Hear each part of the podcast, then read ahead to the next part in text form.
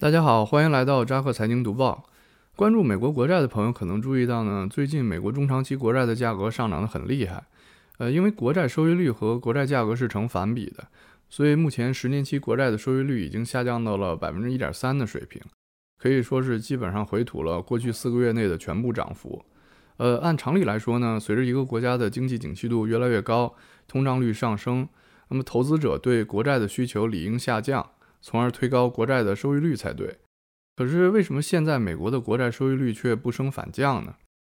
究竟是什么原因导致了目前这种高通胀预期、高加息预期，同时国债收益率却有非常低的奇葩现象呢？最近呢，素有“债王”称号的美国投资家 Jeffrey gunluck 呃，在接受媒体采访时就指出，国债价格的飙升呢，主要是因为市场上的流动性泛滥所导致的。呃，目前美联储每个月会通过 QE 至少购买一千两百亿的国债和不动产抵押债券，从而向市场注入海量的资金，也就是我们常说的流动性。而这会导致市场上的国债越来越少，因为大头都被美联储买走了。在 g a n l a c 看来呢，当太多的钱追逐太少的国债时呢，国债价格就会上升。这也就是为什么目前十年期国债价格飙升、收益率快速下降的主要原因。此外呢，最近国债价格的快速上升和即将到期的债务上限也有很大关系。呃，随着美国债务上限即将在七月三十一号重启，呃，美国财政部必须要赶在这天之前将它的 TGA 账户中的现金从目前的七千亿美元降至四千亿美元以下。呃，这就意味着财政部将大幅缩减新国债的发行量。呃，它无疑会加剧市场上的国债荒问题。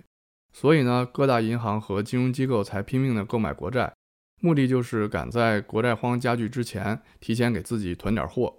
另外呢，也有部分投资者担心下半年美国经济增长放缓，呃，以及 Delta 变种病毒的爆发会再度引发通缩，因此呢，买入国债进行一个风险对冲。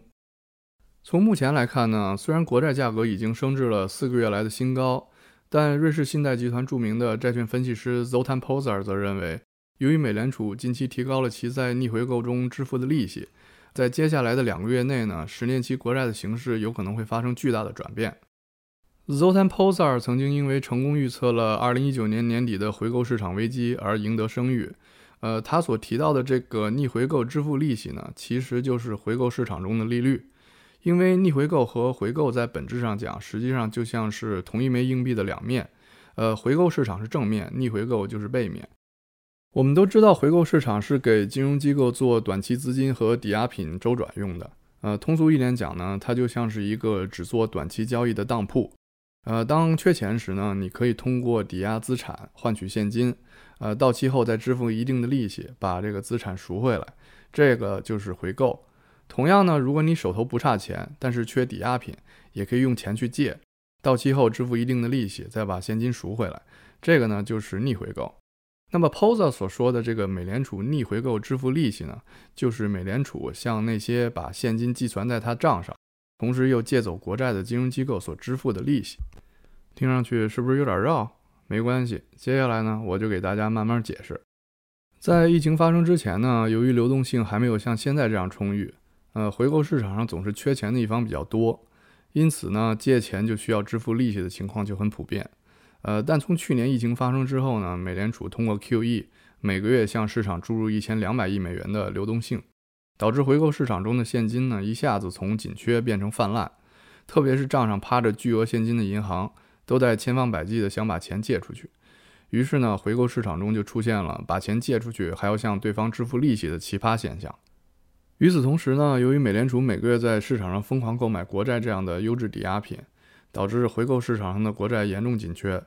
因此出借国债的一方呢，也能获得比以往更高的利息回报。为了解决回购市场上现金泛滥以及国债抵押品紧缺的问题，美联储呢就想到了一个办法，就是通过逆回购机制，把自己手中持有的国债借给需要他们的金融机构，然后再把这些金融机构多的没地儿放的现金压在自己的资产负债表上，这样就相当于给这些金融机构提供了一个暂时安放多余现金的地方。我们姑且称之为现金收容所。以前呢，美联储为这项现金收容服务所支付的利息是零，但是从上个月开始呢，可能是为了让更多金融机构的钱来这里避难，美联储把利息从百分之零提高到了百分之零点零五。别看它只有可怜的百分之零点零五，呃，对那些正因为钱多的没地儿放而发愁的金融机构来说呢，可谓是雪中送炭。呃，据彭博社的统计呢，截止目前，大约有九千九百亿美元的资金正在使用美联储的这项服务，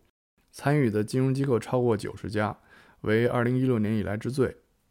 在 Poser 看来呢，美联储这次增加逆回购的利息，将会刺激更多的金融机构把钱借给美联储，而不是继续购买利息微薄的短期国债。呃，他预计呢，美联储这次逆回购加息会让现金收容所的规模增加至少三千亿美元。而到了八月底，金融机构手中将大约有一万亿美元的短期国债到期。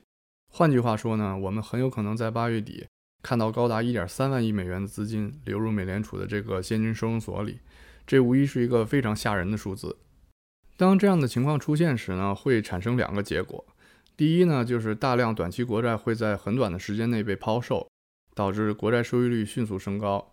第二呢，回购市场中会涌入大量的短期国债。由于市场很难在短期内消化掉这么多国债，银行系统的流动性呢很可能会被迅速抽干。